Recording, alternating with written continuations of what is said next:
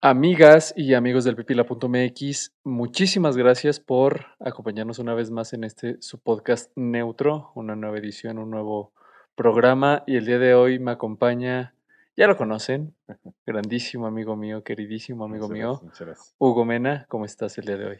Alex, eh, pues muchas gracias por la invitación, muchas gracias por permitirme estar en este espacio, en este programa que rompe por completo la forma en la que veníamos trabajando normalmente. Es eh, un formato de programa muy distinto y realmente estoy nervioso.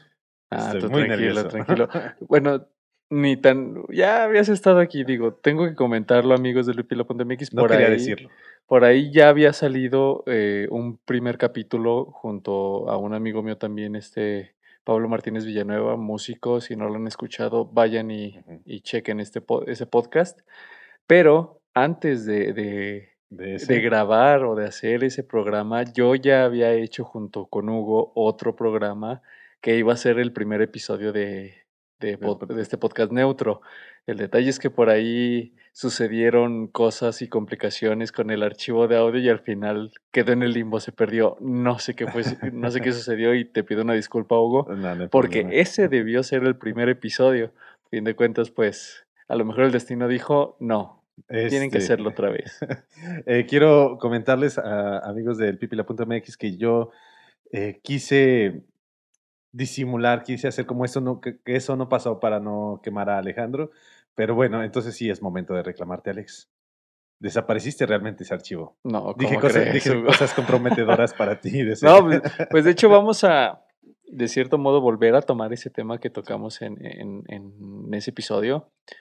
Es obvio que no va a ser lo mismo, No, no, sin no. embargo, aún así sí me gustaría retomarlo porque creo que enriqueció muchísimo a la, a- al podcast. Ok, este, pues te agradezco mucho, muchas gracias por ese, ese comentario. Este, precisamente, episodio, y aquí me invitas, eh, en un formato, digo, un formato mío, yo, Hugo Mena, este, muy distinto, una faceta muy distinta, porque normalmente todas las personas que me han visto en audio, que me, han- que me han visto en video, que me han escuchado en audio, este, pues estoy hablando de cine, ¿no? Y de repente estoy contando chistes y de repente estoy bromeando, nos estamos eh, riendo constantemente, pero dentro de mis actividades que hago, pues, es ser, ser maestro. Y es lo que me da de comer. Eh, Entonces, y, y es algo que, pues a fin de cuentas, no mucha gente sabe. Ajá. Y bueno, para ir iniciando justamente en este Ajá. tema, eh, pues sí, eres maestro, eh, te dedicas a, vari- a varias cosas, pero tú, como un maestro, vamos a decirlo de cierta forma, joven, Ajá. Muchas gracias, Alex. es que estás, eh, eres joven y radiante todavía, Hugo. gracias, gracias. Tú siendo un maestro joven, digo. ¿cuál, cuál es este proceso así muy, muy, muy puntual que seguiste, a fin de cuentas, para ser maestro? Porque me imagino que no te no, no creíste o no planeaste ser maestro. Eh, platicando con muchos compañeros, muchos sí han coincidido en esta parte de la historia, ¿no? De, de que no su idea original no era ser maestros. Y yo tampoco. De hecho, cuando yo, yo estaba estudiando comunicación, yo estudié comunicación en, la uni- en, en una universidad, no voy a decir en cuál, pero eh, en una universidad donde nos conocimos. No nos conocimos dando clase, ya nos conocimos en el ámbito laboral, tú y yo. Exacto, ya ahí había un, un margen amplio, No digas. muy amplio de, de generación, no, no te creas. Ya, ya, ya, ¿qué, qué habrán sido? ¿Unas cuatro o cinco generaciones? Eh, yo salí en 2012. Yo saliendo, saliste en 2012 de la uni. 2012. Yo salí en 2006, 16. 2016, Son cuatro años. cuatro años. Cuatro años, sí, no es tanto. No es tanto. Ah, Entonces, eh, cuando a mí me preguntaban que a qué me quería dedicar, yo siempre dije, lo que sea de la comunicación. De hecho, yo entré a comunicación por, ra- eh, a comunicación por radio. Era mi idea original. Y ya después me alejé un Quiero ser poquito. conductor, quiero ser actor, Sí. ¿no? El estigma del comunicador. Sí, pero en, en aquel entonces deben de saber, solamente tenías que tener, no quiero descalificar y no es por, con esa intención, pero en aquel entonces solamente tenías que tener la secundaria y hacer tu prueba para ser locutor, para tener tu licencia de locutor. Ok. Y yo dije, no, yo no quiero, yo no quiero estar como los demás locutores, ¿no? Yo quiero tener mi licenciatura. Y me decían, es que tener una licenciatura para ser locutor es es mucho, ¿no? Es, e, es como cuando vas a solicitar un trabajo en el que Está sobrecalificado. está sobrecalificado y, y- y justamente por eso luego no te contratan, porque dicen, es que tienes demasiados estudios, en algún momento pues vas a tener que irte y la verdad es que no nos Nos- conviene. Exactamente. Entonces, este, me dicen, no, no tienes, no es necesario eso. Dije, no, yo quiero prepararme. Pero ya en la carrera me di cuenta que no me gustaba tanto la comunicación. La comunicación, la, la, la locución. Y, pero me empezaron a gustar muchas cosas más de la, de la comunicación. Pero yo siempre dije, voy a hacer lo que sea de la comunicación, menos ser maestro. Y el destino, híjole, la vida es hermosa. La vida es lo mejor que tenemos, ¿no? Porque eh, la vida se va a escuchar muy, muy mal, pero a la vida no le importamos, ¿no? Es una de las, una de las filosofías que yo tengo. Este, porque de repente dicen, es que, es que no, la vida la tiene en contra de mí, la vida está en mi contra, siempre me pasan cosas malas a mí. La vida fluye, la vida sigue, la vida avanza. Entonces, en este avance de la vida, pues a lo mejor de repente te va a tocar hacer cosas que no te gustan, o de repente te va a tocar este, toparte con pared. Pero es parte del aprendizaje, es parte de lo que tienes que hacer. Y si tú lo ves así como que simplemente la vida fluye y no tiene nada en contra de ti, pues te enseñas a aprender de cada una de las caídas que vas teniendo. Entonces, ante esto, yo tuve oportunidad de trabajar en algún momento en campaña política, en, comunicación social. No me gustó ese ámbito, es horrible. No Eh, quiero contar anécdotas ni de qué partidos políticos, pero fue horrible Sí, sí eh, experiencia.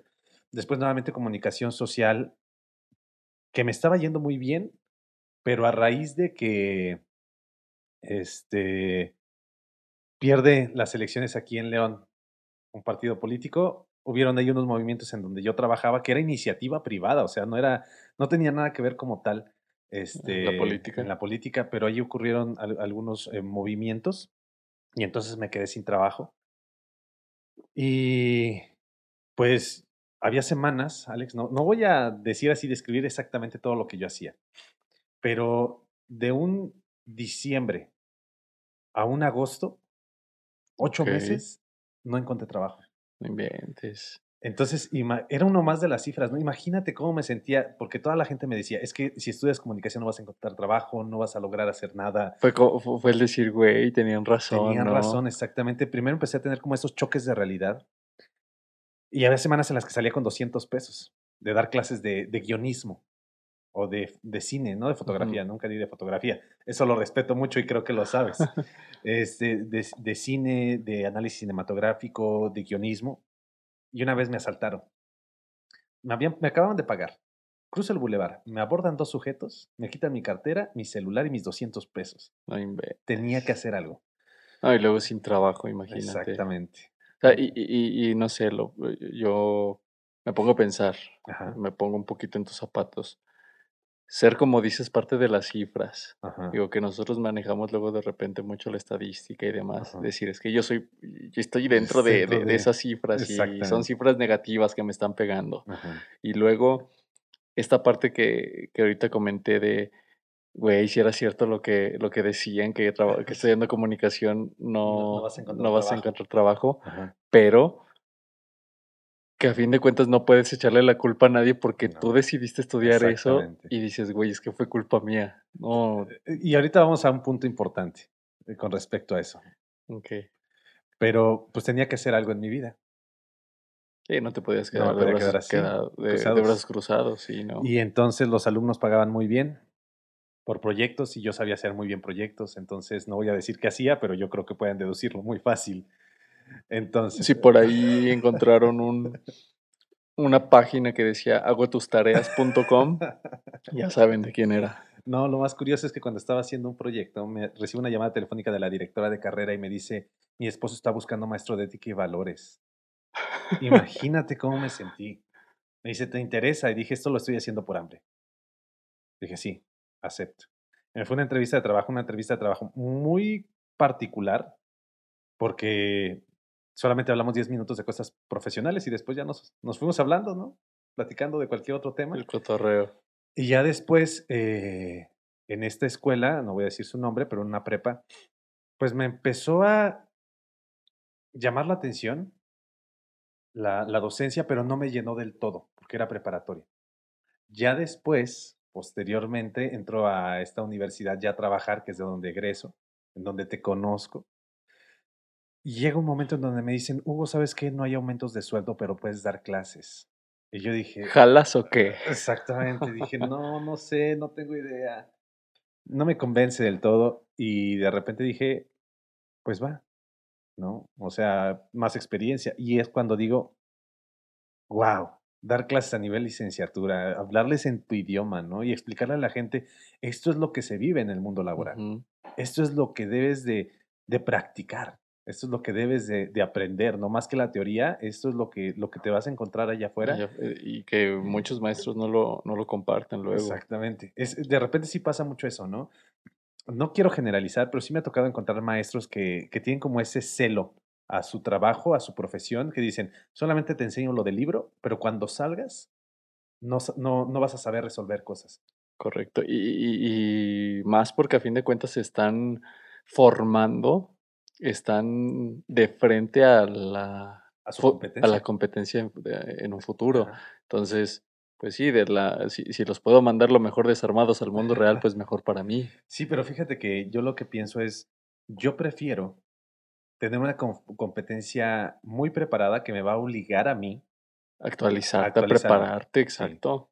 Sí, sí de hecho, eh, si tú te desactualizas en el mundo actual, y en especial en estas actividades que nosotros hacemos, ¿no? que ya no lo hago tanto y estoy retomando lo de, de, administrar páginas de Facebook. O sea, fueron seis meses los que estuve desconectado. Y en seis meses las plataformas cambiaron sí, horrible. Yo cada entré, mes, cada 15 días están cambiando. Exacto. Yo entré y, eh, eh, a, bueno, a una de las páginas de administración de Facebook y la, la, la, la interfaz es completamente distinta y dije, no, ¿qué está pasando aquí? Entonces, ante esto yo digo, imagínate si yo que ya tengo la experiencia, me está costando trabajo, al momento de explicarle a una persona que está en plena formación,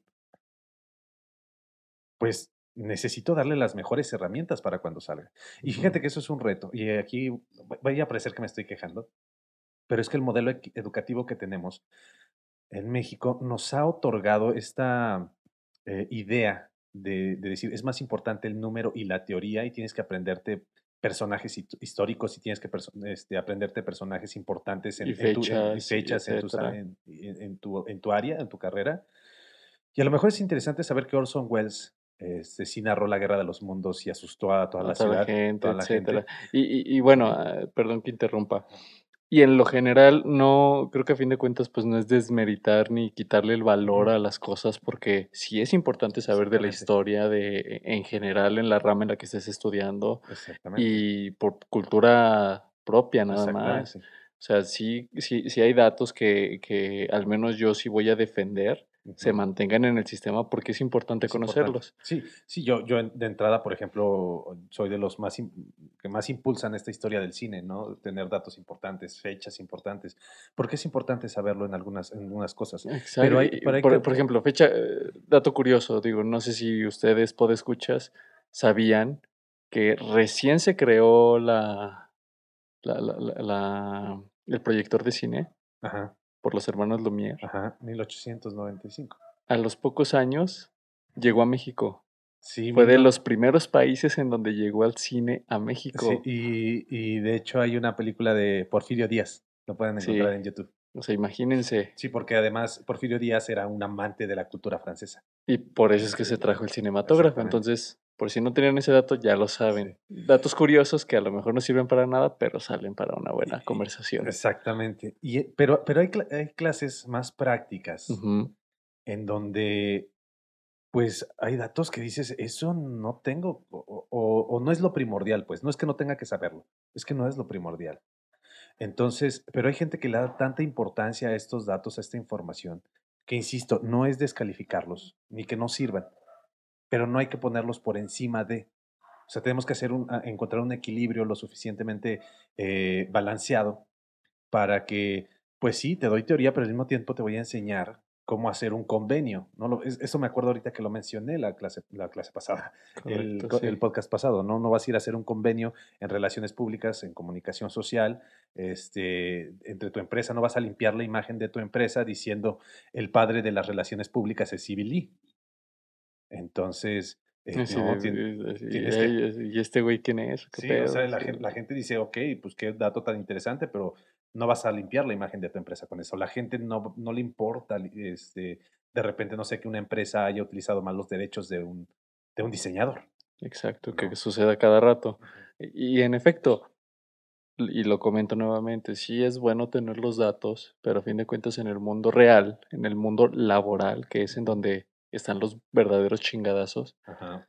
pues la verdad es que es muy poco, muy poco probable que todos esos datos que te aprendiste y que te mataste para pasar el examen te vayan a servir. Sí, que es otra de las cosas que critico mucho, ¿no? El, el- el que nos preocupemos tanto por un número, el que estemos tan al pendiente de un número y que no nos preocupemos realmente por el conocimiento adquirido. Porque los exámenes no son para exhibir, los exámenes no son para hacerte sentir mal y no son para estresar a la gente. No te definen como persona. Exactamente, los exámenes son para evaluar cuánto has aprendido. Entonces, si empezamos a, a verlo desde esta parte, pues nos vamos a preocupar más por ponerle atención al maestro, por poner atención a lo que nos están explicando Correcto. y, y ya, o sea, que no importe tanto el número. No significa que no importe para nada. No, es, no estoy diciendo eso. Simplemente que es mejor preocuparnos por el aprendizaje, por el conocimiento que vamos a tener, que por, que por un número. Y creo yo, Hugo, no sé si, si estoy en lo correcto o no, porque digo, no me dedico a la parte docente, pero esa parte de incentivar esa idea en los alumnos, pues considero es, eh, es tarea del maestro. Porque Sí, sí, creo que hay muchos maestros que dicen, no, es que es la calificación y si no pasas, te chingas. sí, Y sin embargo, sí hay materias o maestros, o creo que muchos sí deberían adoptar esta idea de, sí. chin, ya le pegué. Hay que adoptar esta idea de, pues vamos a, a seguir lo que la materia dicta. Si sales, y desde el principio creo que sería una charla bastante adecuada, ujú, de esas de presentación de yo soy el maestro tal, tal, tal, y he hecho tal, tal, tal. Y a ver, en mi materia no importa si sacas 6, es- 7, 10, o sea, no te va a definir como persona. ujú, Tenemos que hacerlo porque el sistema así no lo dicta. solicita. ujú. Pero a mí lo que me interesa es lo que aprendas, lo que te deje, lo que motive, Híjole, pero no tanto lo que... O sea, ir por esa parte, la práctica, que, que- que te sirva a fin de cuentas, pero no, no nos vamos a fijar tanto en la calificación, es lo importante a fin de Fíjate que aquí el problema es que vas contra un sistema y vas contra una sociedad que ha establecido eso desde que, desde que empieza la vida académica. Desde que nosotros estamos expuestos a, a las calificaciones que oficialmente ya con importancia son en la primaria, eh, de repente la gente, perdón, se cansa tanto, se casa tanto con este concepto del número, de la calificación, que aunque tú llegues y le expliques eso al alumno a, a nivel licenciatura, hay gente que dice, no, Necesito la no, necesito la calificación, calificación. porque sí, lo, lo arraigan tanto Exactamente. el maestro y luego desde la casa. Exactamente. Es que de hecho en la casa es de, es que si no sacas 10, eres un- el concepto clásico, ¿no? Es un burro. Es el de antes, ¿no? El concepto de antes. Pero fíjate que eh, a mí una ocasión una persona me reclamó. Hace, hace no mucho, una persona me reclamó. Me dice, oye, es que no se me hace justo que por este, una situación de un examen, porque yo les pedía ciertas palabras en una respuesta y re- les pedía 50 palabras y me puso 10 palabras. Ahorita voy a explicar esa parte por qué pido esa, esa cantidad de palabras en los exámenes. Me dice, no se vale que por eso no haya sacado 10, si soy la persona que participa. No se me hace justo que tenga compañeros con calificación de excelencia. Cuando a veces ni vienen, Cuando ¿no? a veces eh, ni vienen, bueno, no, de hecho sí, siempre, siempre se Ah, presentaban, bueno. pues, eso sí, siempre se presentaban. Este, pero no participan, ¿no? Y no se me hace justo, porque yo siempre estoy participando y le digo, ok, está bien, lo que quieres es una calificación de excelencia, adelante, ¿no? Pero yo creo que la lección eh, de vida es, es más importante, ¿no? Porque en estas clases lo que yo hago es eh, des- desarrollo humano integral, ¿no? En donde yo estoy totalmente en contra y ahorita a lo mejor después de esto me pueden llegar a hablar de la universidad, ¿no? Este, pero yo estoy totalmente en contra de que se ponga un número a esta, a esta, a esta materia, porque es el crecimiento de la conciencia de o las sea, es- e- e- personas. estoy calificando tu, tu sentir, tu pensar, o sea, Y- güey, neta, vas a calificar eso, ¿en qué te basas para calificar lo que estoy sintiendo, no? imagínate, hay una materia que es autoestima. Le vas a calificar que tiene una baja autoestima. Si tiene una baja autoestima y le pones 6, ¿cómo se va a poner la Imagínate. persona? no? O sea, y, y no estoy diciendo que, ah, por eso le voy a poner 10. ¿Te, te imaginas que, que, que planteo la situación en, en- en este sistema del pasado? Que le pones 6 en baja, por tener baja autoestima No. y llega con los papás y los papás ven, ¿por qué sacaste 6? Porque el maestro me puso 6. Y van los papás a hablar contigo, ¿por qué le puso 6 a mi hijo? Porque tiene baja autoestima. Y los papás todavía le dicen, que pues hijo, ponte chingón. O sea, Entonces, güey, es el sentir sí, de una persona. Exactamente. No hay, no, no hay forma de que eso lo evalúes. Desafortunadamente, esto no es cuestión de la universidad. Esto no es una cuestión de la universidad, es una cuestión del sistema. Para aceptar estas materias, la institución encargada les dijeron, es que tienes, les dijo, tienes que evaluarlo de una manera. Entonces a nosotros nos piden ciertas cuestiones. Ya, y ya es esta razón de que yo pido ciertas palabras ¿no? en una respuesta que es totalmente abierta, en donde si una persona no quiere expresarse está en su derecho de no hacerlo, porque no es su momento de expresarse. Exacto. Pero o, o incluso ser cómplices de ir en contra del sistema y decirles, ¿saben qué? A mí me vale madres, todos tienen su 10, todos, Ajá. o, inclusive todos tienen de, de, de 8 a 10 para que Ajá. no se vea tan, tan tan sospechoso. sospechoso. Ajá. Pero vamos a ver qué onda con esta materia, vamos a aprender, vamos a, a sentirnos chidos, ¿no? Vamos a avanzar juntos. No sabes cómo quisiera hacer eso. No sabes No, cuántas veces he pensado, pero no se puede. Porque al final de cuentas aquí lo importante es el crecimiento de, de los alumnos. Y yo lo veo en estas materias de desarrollo humano y lo veo en, el, en las materias de las otras que doy, que, que mercadotecnia, publicidad, este, relaciones públicas. O sea, lo importante aquí es el crecimiento de la persona, como profesionista, como persona, como ser humano. Entonces, este, yo sí, yo sí soy capaz de decirle, sabes que no te preocupes por el número y vamos a aprender todos. Y fíjate que me ha pasado que hay algunos grupos en los que he dado clase donde precisamente planteo esta idea, no, no así tal cual, de decirles ya tienen 10, pero es de decirles, vamos a crecer juntos como personas. La clásica de, ustedes ya tienen 10, depende de ustedes No, mantenerlo, ¿no? no, yo, yo es más de, aquí venimos a hablar de nosotros, a crecer como personas, a compartir experiencias, porque parecía que simplemente estamos hablando de, de nuestras experiencias como personas, como seres humanos y nuestros divorcios, por pon tú, ¿no? De repente estos memes que, que aparecen en, en Facebook. Pero simplemente eh, no, es, no, es, no es simplemente de platicar de lo que nos ha pasado, es de aprender de lo que nos ha pasado y lo que le ha pasado a otras personas. Como estas conferencias, estas charlas casi mo- motivacionales, estos de coaching, pero yo procuro hacerlo un poquito más aterrizado, más real, en donde digan, es que te dicen que la vida es rosa, la vida no es rosa. La vida, como va avanzando, ahí te puede ir arrastrando. Y tienes que enseñarte a levantarte en estas, en, en esta arrastrada que te está dando la O vida. acomódate para que no te duela tanto cuando te arrastran también. Sí. La filosofía de cada quien. Exactamente. Sí, así es. Y entonces, bueno, ya nada más para terminar con el ejemplo de esta, de esta persona, yo casi casi le dije, este, ¿quieres tu 10? Tú tienes tu 10. No hay ningún problema. Yo- a mí no me afecta. A mí no me pega nada, no me pega nada eso. Dártelo o no dártelo. Exactamente. Pero toma en cuenta que, pues, ¿qué hiciste y qué no hiciste? ¿Qué has hecho, qué no has hecho? ¿Qué aprendiste, qué no aprendiste? Y, y pues ya se fue esta persona, me agarró un poquito de coraje, ¿no? Sí, se, se inquietó bastante, pero, pero siento que sí aprendió. Y, y muchas veces hay ocasiones que los maestros también nos enseñan más de la vida que de las clases.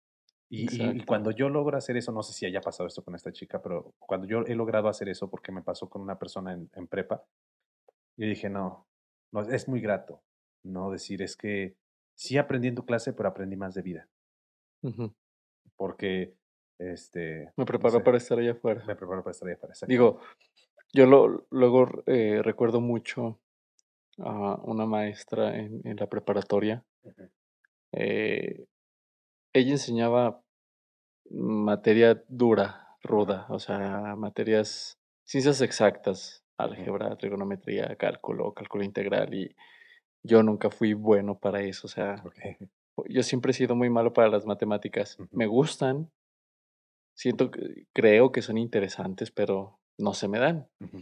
Y, dejaba tareas y era exigente y todos nerviosos porque ya era la, hora con la maestra, etcétera. Entro a la universidad y me enfrento contra otros maestros que también son muy pesados y digo, no manches, le empiezo a agradecer a, a esa maestra, ¿no? Pero luego salgo a la vida real y digo, güey, no, nada que ver. y creo que a todos nos ha pasado que, que, nos vemos envueltos en una situación estresante, en una situación pesada. Y recordamos ese maestro que nos hizo batallar en la prepa, en la universidad, en la secundaria, etcétera, etcétera. No aprendí nada, no recuerdo nada de lo que me enseñó en su materia, tal vez, pero la experiencia de haber estado con, con, esa persona, es lo que te ayuda como a comparar o balancear esta, esta idea de, pues no aprendí nada, pero sí me dejó algo. Aquí viene algo, estás diciendo algo muy interesante.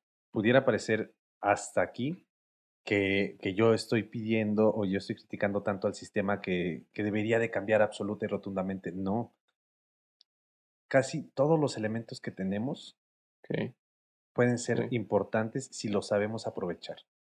Necesitamos maestros duros. Eh, también. necesitamos maestros que nos, que nos, exijan, pero también tenemos que tener ese, ese desahogue de algún maestro que nos, nos explique otras cosas o nos ayude de otra manera. Que nos ayude a crecer, internamente, como personas. no, no solo nuestro conocimiento, no solo nuestra, nuestra parte eh, académica, sino un desarrollo, como dices, pues humano. Humano, exactamente. De hecho, doy la clase de literatura, estoy, me encanta esa materia y lo comparto así rápido. Este, en esa materia me gusta mucho fomentar este pensamiento crítico, no porque nos dicen de repente en el arte o en algunas este, cuestiones de historia, en donde nos dicen, no, de tal fecha a tal fecha ocurrió este evento histórico y pasaba esto. Ok, pero ¿qué les parece si analizamos un poquito cómo estaba la sociedad en ese entonces?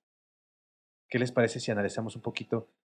Porque la historia de la humanidad ha demostrado que no hemos cambiado tanto nuestra forma de pensar. Seguimos siendo críticos. El detalle es que eh, a lo mejor en alguna época temían un poquito más algunas cosas. Entonces no se atrevían a ciertas cosas. Entonces imagínate lo frustrado. Y entonces así nos llevamos, ¿no? Así nos llevamos la clase, en donde les enseño en algunas materias a cuestionar, en algunas materias les enseño a, a, a sentir, en algunas materias les enseño a vivir, este, y en algunas materias les enseño en cuestiones profesionales. Tienes que, creo, como maestro, analizar en dónde puedes hacer qué, qué, qué hacer. ¿no? no todas las materias puedes dar igual. Y este, tampoco a todos los alumnos los puedes tratar por igual. Sí, También no, que tienes porque, que ver. Porque, por ejemplo, nosotros, nosotros que trabajamos juntos, tú hacías video. En algún momento yo fui tu, tu coordinador, no, no jefe, coordinador y tú hacías video. No te iba a exigir de la misma manera a ti, que sabía que trabajabas de una forma, a otra persona que entrara después. Y a otra persona que, que entrara después de esa persona que entró después.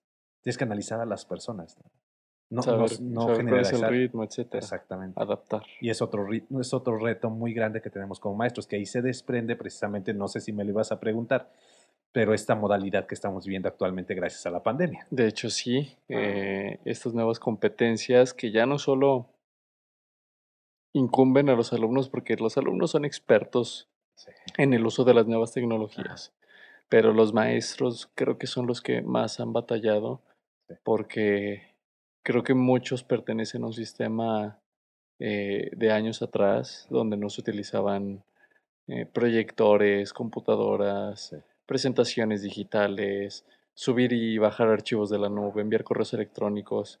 Y es entendible porque es un modelo que, al que muchos alumnos luego no pueden acceder por cuestiones económicas. Sin embargo, actualmente ya es necesario por este nuevo modelo y, creo que es algo que obligó de cierto modo a todos a, actualizarse sí o sí, porque en cuanto volvamos a las clases o los alumnos vuelvan a las clases presenciales en sus aulas, en sus banquitas, etc., el, el, modelo digital no, este, no va a desaparecer. Ajá. porque de algún modo también va a ser un soporte para llevar estas clases presenciales.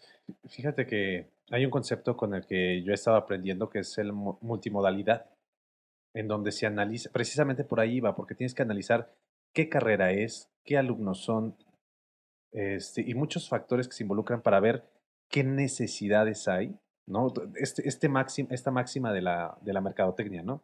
Analiza tu mercado, analiza Sí. todo. Este, en donde analices qué necesidades existen y cuál es el medio que vas a utilizar para impartir tus clases. Eh, desafortunadamente, el sistema es tan cuadrado y estamos tan acostumbrados a hacer las cosas de una manera que hay instituciones que te dicen a ti como maestro, intenta dar las clases como si las estuvieras dando de manera presencial. Y digo, no se puede. No hay forma. El detalle es que ellos tienen que tener un registro, no decir, es que está dando clase ese maestro. Sí, la está dando. Pero tenemos que entender que debe de haber cierta flexibilidad, porque hay materias que deben de impartirse, sí las impartes en, eh, en clases en línea, pero a lo mejor tienes que utilizar otra herramienta. Yo, yo con algunos alumnos hago podcast, porque no todos pueden conectarse. Con algunos alumnos hago eh, ciertas explicaciones de utilizando ciertas herramientas, con otros otras herramientas. Entonces, es analizar realmente qué es lo que se necesita y no ser tan rígidos. Y Porque, a... porque, porque tiene mucho que ver con el hecho de que sí, los jóvenes son expertos en tecnología.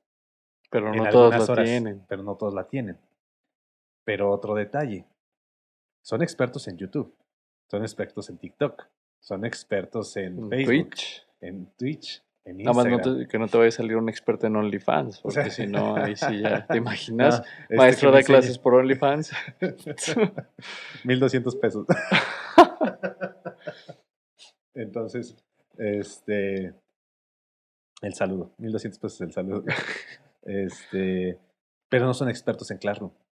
No son expertos en correo electrónico. que son las, la- las tecnologías, de- de- o- bueno, no tecnologías, herramientas que, este, que creo de, yo de todos modos ya existían. Sí. Simplemente eh, fueron rediseñadas porque todos tenían Skype. No, Y desde hace mucho empezó a salir, eh, eh, se empezó a utilizar Skype y ya también tiene años en que las mismas empresas usaban Skype para poder hacer entrevistas no presenciales. el Meet también ya existía. El eh, Microsoft Teams también ya tenía años utilizándose.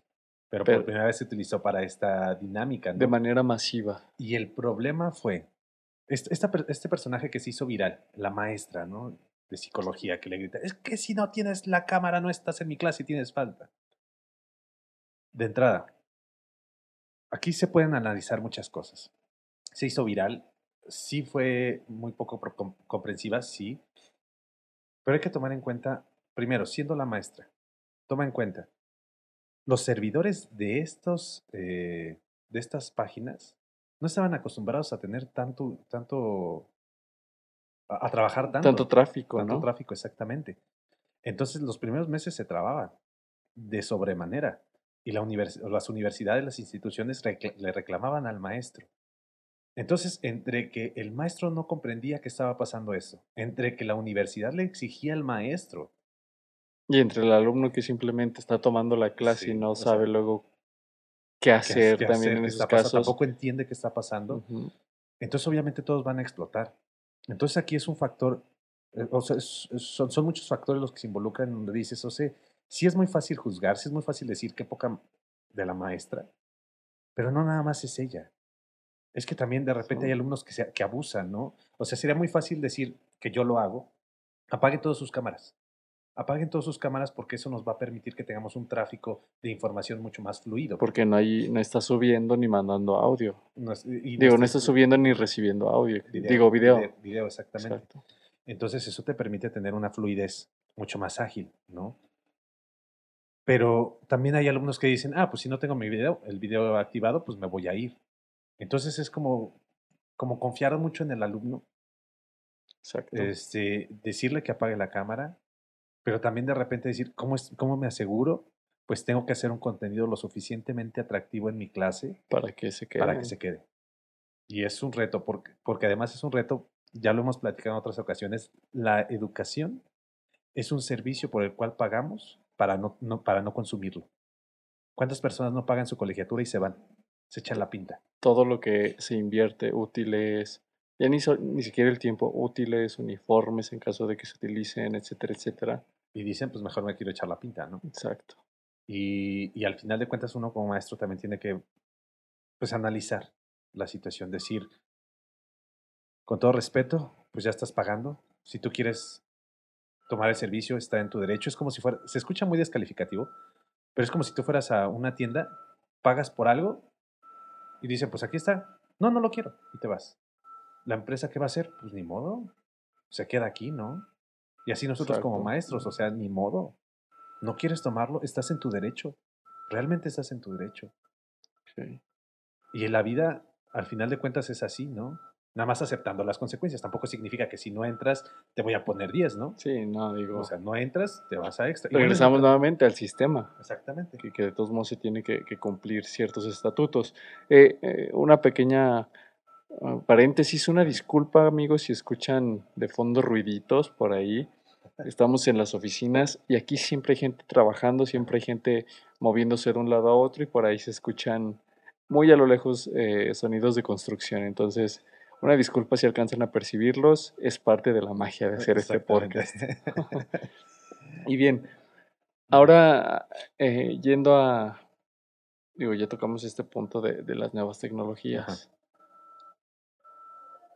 Creo yo, considero, no sé, Hugo, ha sido más eh, eh, incluso el hecho de no quererse adaptar al hecho de querer hacer cosas de, hacer más. Y, lo digo porque, porque en las clases presenciales el maestro simplemente iba a la clase, daba su clase, dejaba tareas y se iba. Y ahora no. Ahora involucra prepararse todavía más. Y creo que eso ya no es, ya no es solo tema del alumno, porque el alumno pues a fin de cuentas simplemente enciende y está presente. El maestro tiene una parte, una carga todavía muchísimo mayor al, tener que adaptarse o, adoptar estas nuevas tecnologías, creo yo. Precisamente creo, eh, en esa, casi en ese punto terminó mi última parte de, de la intervención que había tenido. Eso de saber como maestro diseñar tu contenido para que resulte atractivo para los alumnos es un reto muy grande y esto tiene que ver con el hecho de que también tienes que enseñarte a hablarle a una cámara. Afortunadamente yo ya lo hacía. ¿no? Afortunadamente yo he tenido como esta, esta, esta experiencia de decir, pues yo prefiero ver a la cámara, a ver a los circulitos, a ver a las personas que están ahí interactuando, porque además tienes que hacer otra eh, modulación de voz, tienes que hacer otro tipo de trabajo para que los alumnos cuando estén escuchando no estén escuchando a una persona que está hablando así, que está no, o sea que cuando cuando lo escuchen incluso se escucha animado, porque a lo mejor estás en el salón de clases y llega eh, el maestro, todavía llega modorro, porque tengo compañeros que llegaban todavía de repente con los ojos hinchados, pero ya en clase los despierta, ¿no? De alguna forma hace una actividad también para él despertarse y, vamos a, para, arriba, ¿no? arriba. ¿Cómo lo haces eso en casa? ¿Cómo lo vas a lograr desde casa? Entonces tienes que, enseñarte a utilizar un poquito mejor estas herramientas. Cuando se anuncia que los conductores de las principales televisoras del país iban a capacitar a los maestros, mucha gente eh, pegó el grito en el cielo, ¿no? Frase de tío. pero no era, no era que los iban a capacitar en los temas, ellos dominaban sus temas, ¿no? Yo maestro sé de historia, sé de matemáticas, sé de geografía, pero en lo que los iban a capacitar es en hablar frente a una cámara, que eso representa un reto enorme. ¿Por qué? Exacto, la cámara impone. La cámara impone, un micrófono impone. La primera vez que grabas en radio, o sea, debes de ser exageradamente talentoso para que no te, no te dé nervio. Estoy seguro que por más bueno que sea una persona, su primer contacto con el micrófono debe de ser desastrosa.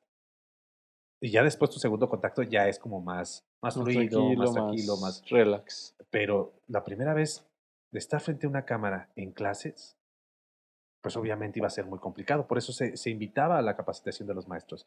Por eso el maestro tiene que enseñar, enseñarse a, a saber transmitir su mensaje a través de estos medios para que para que les resulte atractivo a las personas. Las nuevas plataformas, Netflix, Prime Video, YouTube, ¿por qué le ganan y por qué le ganaron terreno tan rápido a las televisoras? Porque precisamente en estas plataformas las personas deciden qué ver, ¿Qué ver? y en qué momento verlo. Entonces no podemos decirle a los niños, es que debes de estar en esta, en esta clase. Si es lo que te gusta, te gusta estar en el celular. Ok, señora, ve una película que no le gusta a usted. Exacto. Obviamente no, porque eliges lo que quieres ver. Exactamente.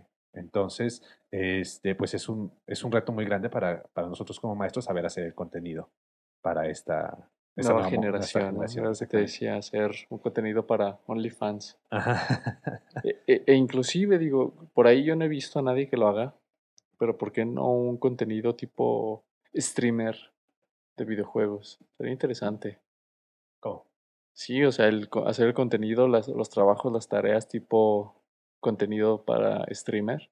Ah, ok. Co- Contenido tipo streamer, Tipo streamer. Tipo el Rubius ahí jugando. Este, lo he pensado, fíjate. Descargué esta. Ay, ya, ya nos vamos a saltar otra vez como cuando hablamos. ¿Cómo se llama esta herramienta que utilizas para hacer las transmisiones en Facebook? En Facebook. ¿Cuál? Que, de- que le- para poner cintillos. Ah, todo. el, aquí usamos Wirecast. No, yo descargué otro. Está OBS. Ese, ese, OBS. o tengo OBS. Este, y dije, voy a empezar a hacer las tareas a través de ese medio. Las tareas, las clases. Es como quiero empezar a hacerlo. Es un reto grande. Sí, y en mucho- especial porque luego no ves quién está conectado. Exactamente. Exactamente. Pero, este, parece que Classroom te lo permite utilizar. Lo utilizas como cámara virtual. Ok. Entonces, desde ahí hago, voy a, hacer- voy a intentar a ver si funciona. Porque, porque sí, precisamente tienes que, que ver cómo le haces. O sea, tienes que ver cómo, cómo vas a mantener cautivo, porque ese es otro reto.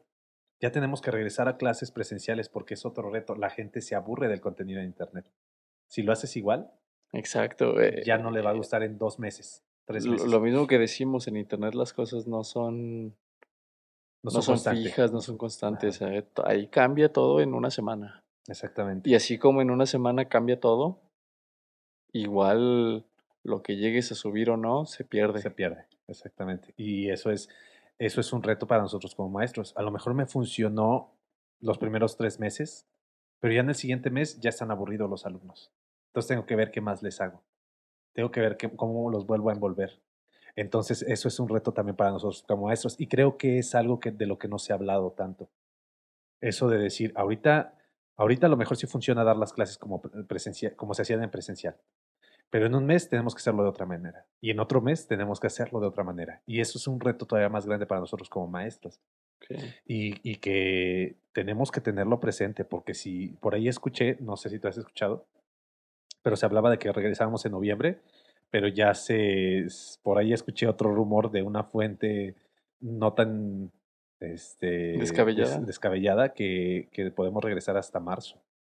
Y, y así me ha pasado cuando fuentes oficiales decían regresamos en tal mes y esta otra fuente me decía, sabes que regresamos hasta después. Es probable que regresemos hasta después. Pues es bastante tiempo, digo, para Sí. que la, la gente se, se, se, se adapte, se acostumbre, saque provecho a fin de cuentas, que, que, que vea lo, lo mejor.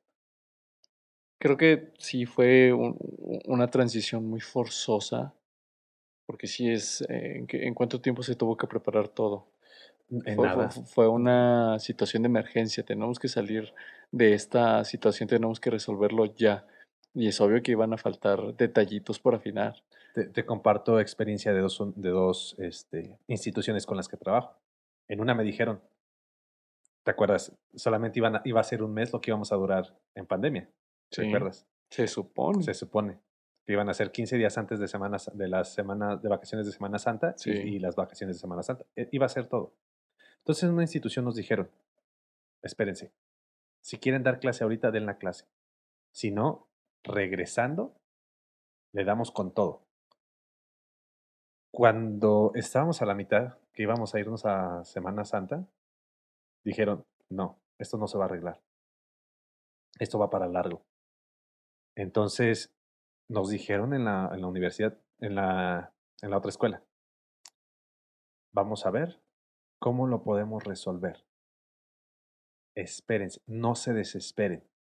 Sí, den sus clases, pues, pero utilicen correo electrónico, utilicen esta herramienta, o utilicen esta herramienta. Y resuélvanlo tranquilos, no se desesperen. Nosotros les vamos a dar las herramientas. Por otro lado, en el otro lugar donde yo estaba trabajando, me, nos dijeron, utilicen las herramientas que quieran, pero con casi un tono de voz así, ¿no? Utilizamos una herramienta, no, es que esa no era, pero si tú me dijiste que, esa, que, la que quisiera, la que yo más supiera utilizar, pero esa no sirve. la preocupación de la institución por el maestro. Exactamente. Entonces, ya cuando empieza a, a avanzar la situación, este, empiezan a obligarnos a seguir ciertos, ciertas cosas. Y yo dije, yo sé que, que tienes un compromiso con tus alumnos, pero ¿qué te parece si nos tomamos un poquito de flexibilidad, que es la palabra clave, creo yo, en este, en este periodo? Flexibilidad. El alumno lo va a entender, sabe que no está en tus manos. Y yo estoy seguro que el alumno, si tú le dices, dame una semana en lo que capacito a todos mis maestros, lo va a comprender y te, va a apoyar. Más a, que si estás dando patadas de ahogado y un maestro utiliza una herramienta y otro maestro está utilizando otra herramienta y te abren como 20 correos nuevos. Y ya no sabes qué hacer ni para dónde mover. Exactamente. Entonces, ya nada más para cerrar esta idea que creo está empezando como a quedar un poquito vaga, es eh, a, lo que voy es que hay que tener flexibilidad, tanto maestros, alumnos, administrativos y la universidad o las instituciones más bien. Sí. Porque todos juegan un papel importante en esto. ¿no? El, el, alumno tener su compromiso, el maestro tener su compromiso y su, el maestro siempre tenemos que estar en constante capacitación y en constante aprendizaje, actualizarnos. La institución saber que es algo que a todos se nos salió de la mano y, tener comprensión para todos los que están involucrados. Y a todo nivel. A todo nivel. Y, este, y las personas administrativas, pues también echar como su parte de, de, apoyo, ¿no? Pues la cosa no es fácil. Y digo, bueno, muy, muy brevemente, digo, tú ahorita lo estás comentando desde la perspectiva de un maestro a nivel licenciatura.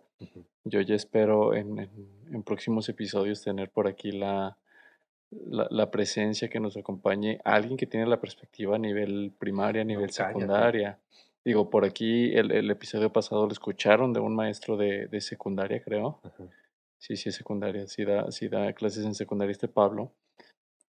Y da clases de música. Entonces, desde todas las ópticas es, es válida, inclusive creo yo, desde lo que es dar clases en una institución privada a una institución pública.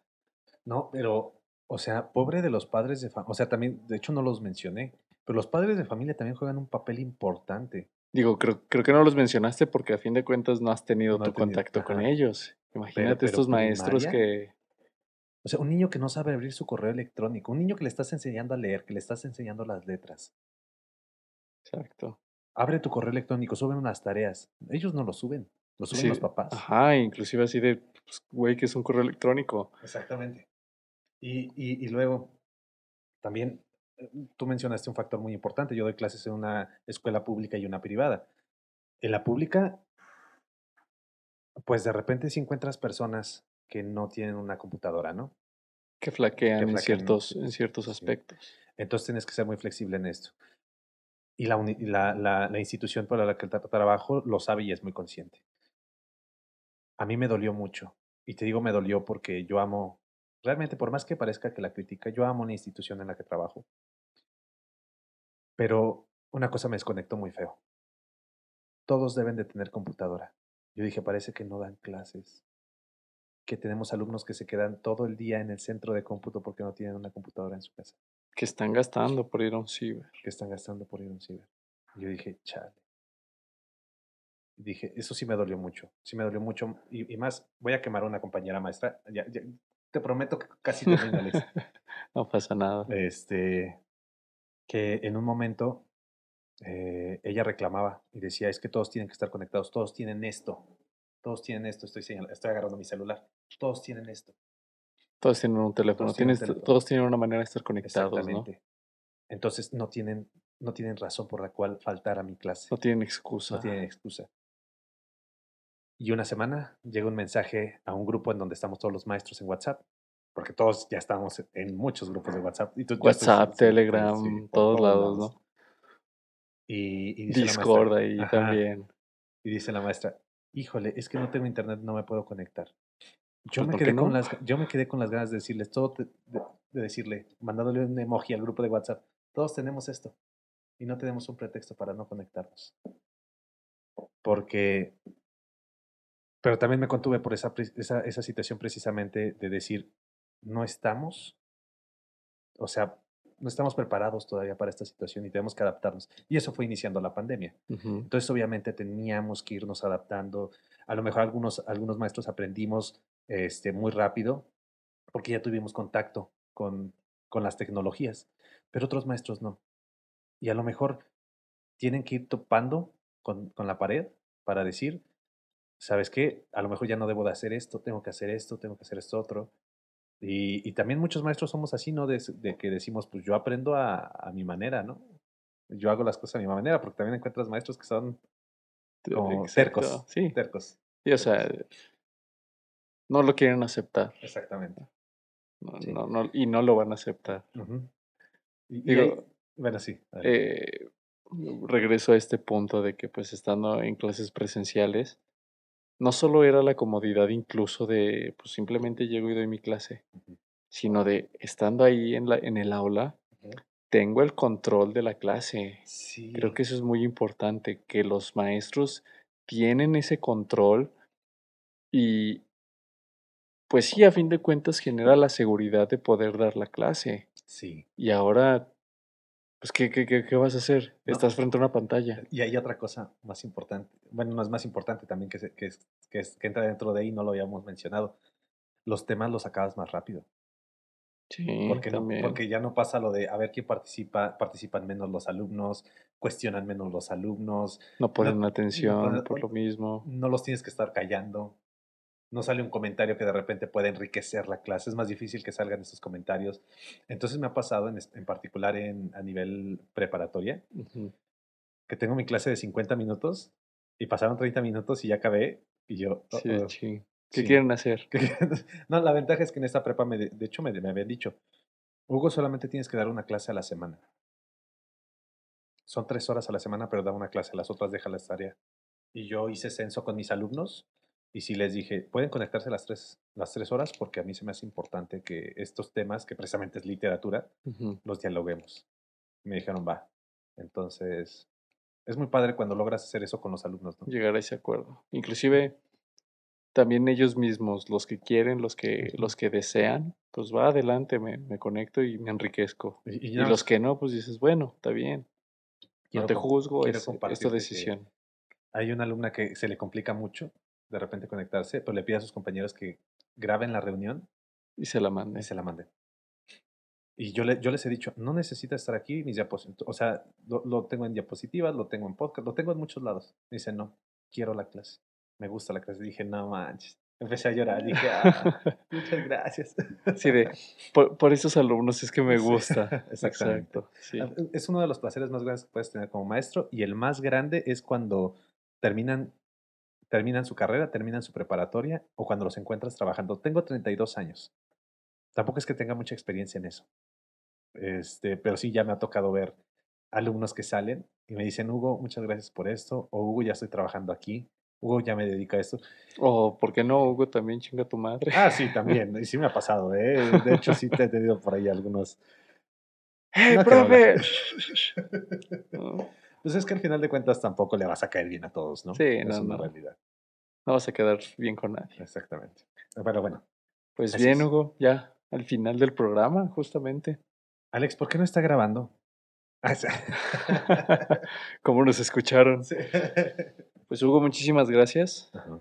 Es- gracias es- es- digo, sí es una, una perspectiva muy, muy cañona, creo yo, la que viven, la- bueno, la que se vive desde el lado de los maestros, Ajá. en este caso. y a nivel licenciatura, en este caso, fue donde más abordaste, Sí. porque pues estás tratando con gente que quiere. Digo, porque creo que la licenciatura, pese a que hay gente que la hace- elige no sabiendo qué, Sí. qué desea estudiar, la gran mayoría sabe qué es lo que eso quiere y por eso estudia ci- cierta licenciatura o no, o cierta ingeniería o no. Entonces, no es lo mismo tratar con alumnos, ya para finalizar, con alumnos que, que sí quieren, Ajá. a alumnos que tienen que estar ahí. Eh, pero ¿sabes qué es bien padre? Cuando logras que los alumnos que tienen que estar ahí quieran estar ahí. Todavía mejor. Todavía mejor. Eso me ha pasado con estas clases de desarrollo humano integral de DHI. Porque tú no me dejarás mentir. Hay alumnos que por más que digan, no, es que a mí sí me gusta y demás, de repente sí lo toman como una clase de relleno. Exacto. Y de repente que digan, no, es que con Hugo no voy a faltar porque me gustan sus clases. Digo, no manches. ah, Digo, ese que será el 30%.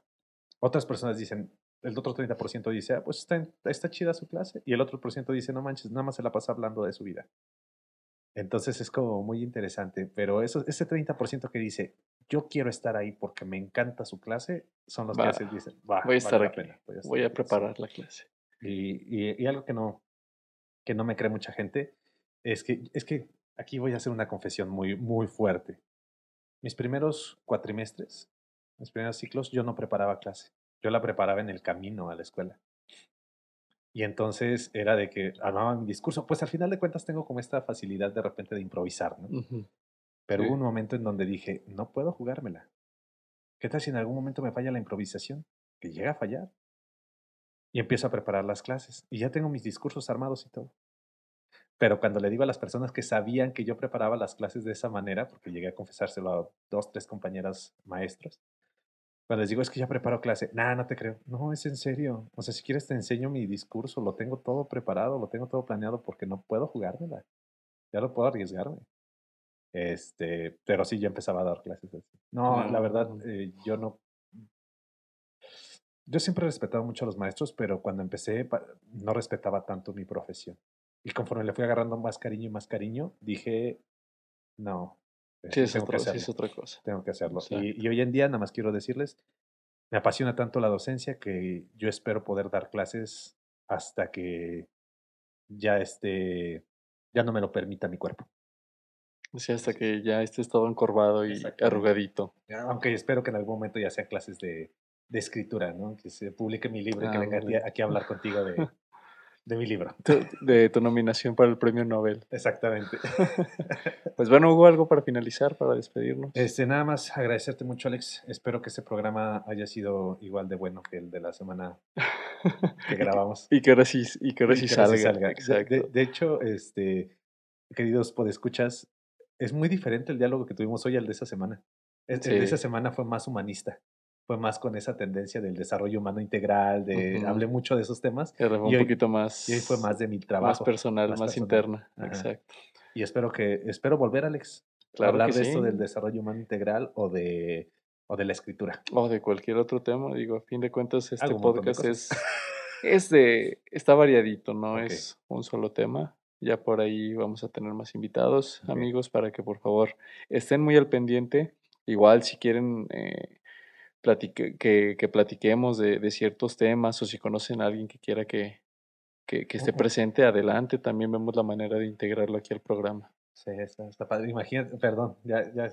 Imagínate traer un diseñador, este, tanto uno que, que ha triunfado y que le ha ido muy bien, como otro que le ha tenido que batallar, Que vaya empezando, que vaya ¿no? empezando. Pues Porque todo. ya nada más para cerrar, esto sí, una buena historia te abre puertas. Quédense con esa idea.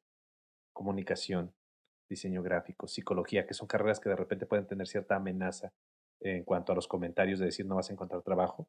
Una buena historia, un buen trabajo, algo que hagas bien, te va a abrir las puertas. Pero hay que tener la humildad para aceptar cuando estamos regándola o cuando nos falla en algo y que no somos a lo mejor tan buenos en una área y tenemos que mejorar. Exacto. Es importante. Y cuando ya mejoras, ya encuentras, ya empiezas a encontrar tu caminito. Sí sale. Sí sale, Se va sí. definiendo poco a poco. Exactamente. Pues bueno amigos, muchísimas gracias por escucharnos, Hugo. Nuevamente muchas gracias. muchas Nos estamos viendo por ahí en los otros podcasts, los otros programas. y, esperamos, y, espero regreses pronto aquí al podcast neutro. claro que sí, con mucho gusto. Voy a, hacer, voy a hacer la banca cuando no tengas un invitado. Pues aquí está Hugo. Ah, aquí está. Hugo, vente a grabar. Muchas gracias. Mis estimados, muchísimas gracias por escucharnos. Nos vemos la siguiente semana en un episodio más de este su podcast neutro. Hasta luego.